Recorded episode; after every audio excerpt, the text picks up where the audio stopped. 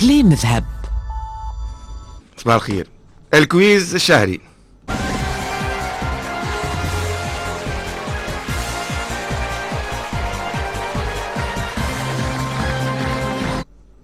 السؤال الأول. ما هي الدولة التي سجل معدل نموها نسبة 7.5% في العشرية الأخيرة؟ أربع اقتراحات. المغرب كوستاريكا إستونيا رواندا. خمسة ثواني للتفكير.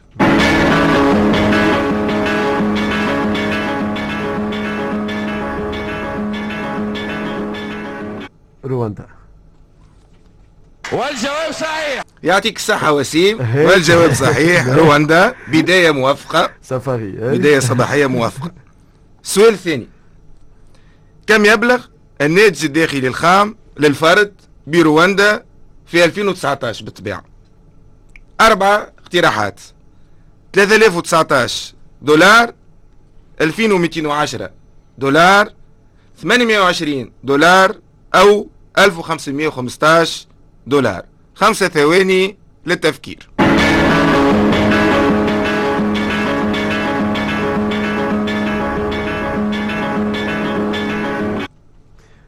باش نطلب تاع الأولى والثانية قد إيه؟ 3019 دولار. لا.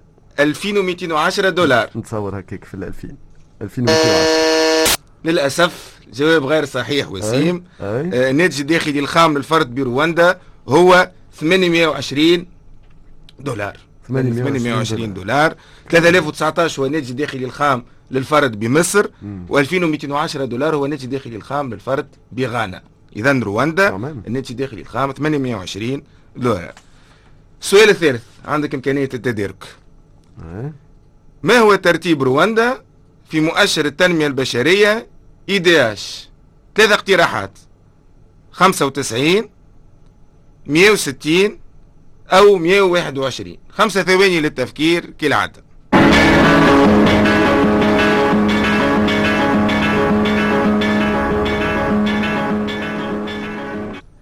160 والجواب صحيح. والجواب صحيح. هي. يعطيك الصحة هي. وسيم. هي. يعني آه، رواندا تتذيل نجم نقولوا ترتيب مؤشر التنمية البشرية.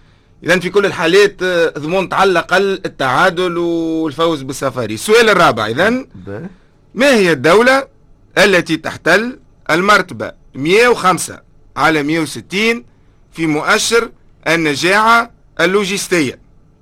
مرتبة 105 على 160 تونس رواندا أو مصر. خمسة ثواني للتفكير يا وسيم.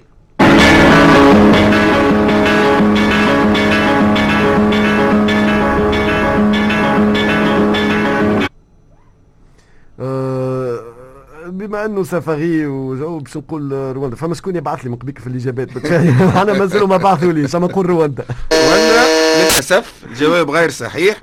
إذا وللأسف مرة ثانية تونس هي تحتل المرتبة 105 في مؤشر النجاعة اللوجستية للبنك الدولي. رواندا ترتيبها 57 على مستوى مؤشر النجاعة اللوجستية. أيوه. أما الآن فسوف نشد أحزمتنا وسيم وأصدقائي لنطير إلى رواندا. نتواصل بعد الفاصل.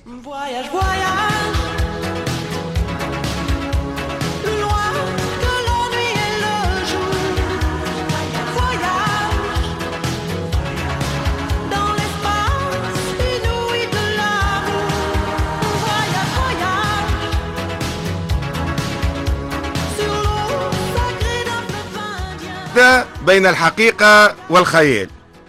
رواندا الأرض ذات الألف تل تقع في شرق أفريقيا. تعداد سكانها 12.6 مليون نسمة ومساحتها 26300 كيلومتر مربع. وهي بالتالي الدولة الإفريقية الأكثر كثافة سكانية الأمر الذي يضع الدولة أمام تحديات كبرى. بعد الإبادة الجماعية التي استهدفت سنة 1994 التوتسي إلى جانب الهوتو المعتدلين وهي نتيجة لحقد اجتماعي أعمى ومستعر ساهم الإرث الاستعماري في تكريسه. كانت رواندا في وضع كارثي على جميع الأصعدة وكأنها عادت إلى نقطة الصفر. بدأت معركة إعادة البناء انطلاقا من سنة 2000 وساهم الاستقرار السياسي في تواصلها والرفع من نسقها بشكل لافت اليوم بعث مؤسسة في رواندا يتم في أقل من ست ساعات. ما زالت رواندا بعيدة عن نجاعة البرتغال التي تستغرق فيها العملية نصف ساعة فقط لكن على الأقل المدة تحتسب بالساعات وليست بالأيام كما هو الحال في بلادي. النقل العمومي في رواندا أداؤه محترم والاستخلاص لا يتم نقدا بل ببطاقة ذكية قابلة للشحن carte rechargeable وهي لعمري طريقة تمكن من المساهمة الفعلية في مسار ال decashing ومن ضرب عنق الزجاجة أو goulot d'étranglement الناجم عن الاستخلاص اليدوي نقدا على مستوى الحافلات. وهكذا يتم ربح الوقت واحترام مواعيد الرحلات.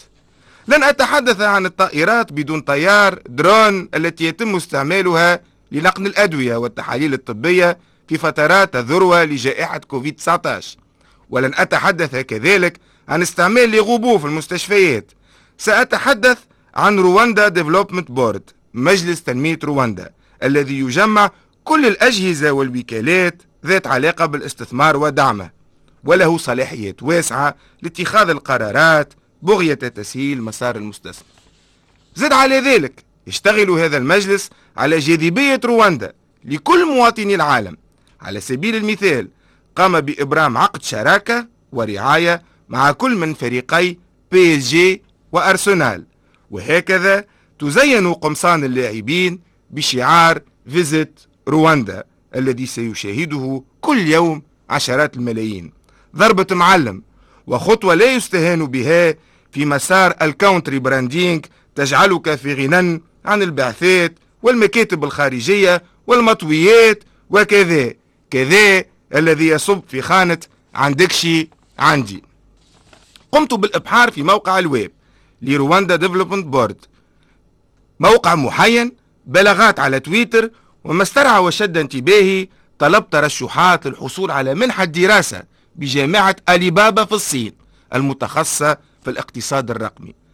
عندما تبدأ من الصفر يكون الطريق طويلا لكن ال leapfrogging أو قفزة الضفدع تجعلك تعتمد أحسن المسارات للوصول للنجاعة فتتفادى العوج الكاسح والبيروقراطية المقيتة. Vision 2050 أو المخطط الاستراتيجي لرواندا يهدف إلى أن تصبح البلاد في مصاف الدول ذات الدخل العالي High Level Income Countries في أفق 2050 الطموح مشروع ورغم أن مؤشرات التنمية البشرية في تطور لكنها ما زالت بعيدة عن مؤشراتنا نحن التي هي في تقهقر تدريجي. هذه هي رواندا بين حقيقة المنجز والأحلام الكبرى. أما نحن فإن وصلنا العمل بشعار إلى الوراء سر والوقوف على الأطلال قد يأتي يوم. أقول قد يأتي يوم. نرى فيه سيارة رواندا تتجاوزنا وتختفي من أمام أنظارنا. كليم ذهب